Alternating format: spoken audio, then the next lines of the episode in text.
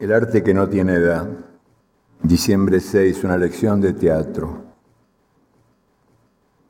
En el día de hoy de 1938, el Comité de Actividades Antiamericanas, que ya funcionaba antes de McCarthy, mucho antes de McCarthy, funcionaba en Washington, interrogó a Hallie Flanagan, que era la mujer que dirigía los teatros públicos. Joe Starnes, diputado por Alabama, tuvo a su cargo el interrogatorio y empezó por preguntarle a Halley a propósito de algo que ella había escrito y que había citado a un tal Marlowe.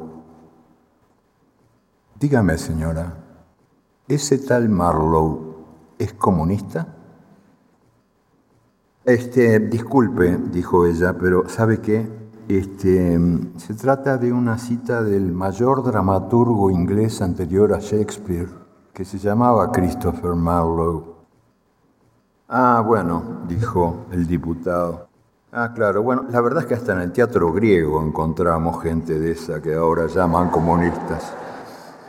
Y ella le dijo, muy cierto, y el diputado, creo que hay un tal Eurípides que enseñaba la conciencia de clase, ¿eso es verdad o no es verdad?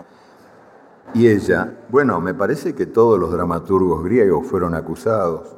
Y ahí suspiró el diputado Starnes. Así que no podemos decir cuándo empezó todo esto.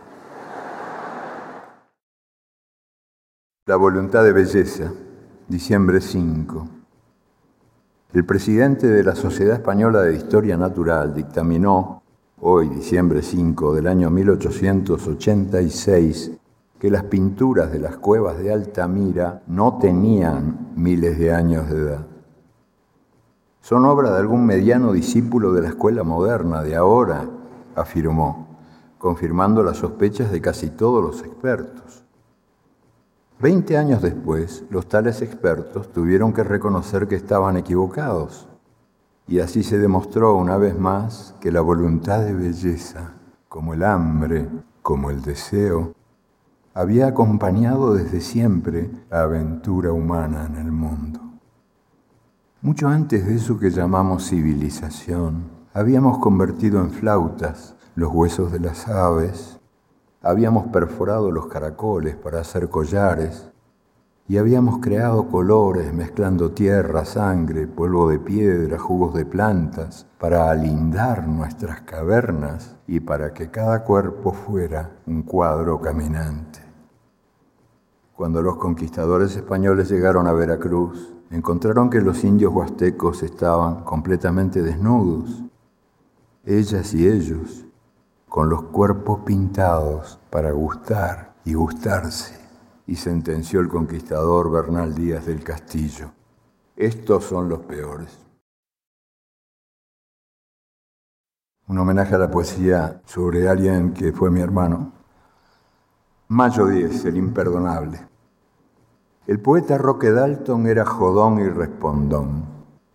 Nunca aprendió a callar ni a obedecer y ejerció un desafiante sentido del humor y del amor.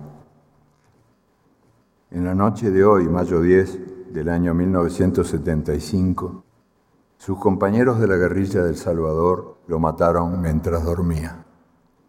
Criminales los militantes que matan para castigar la discrepancia son tan criminales como los militares que matan para perpetuar la injusticia.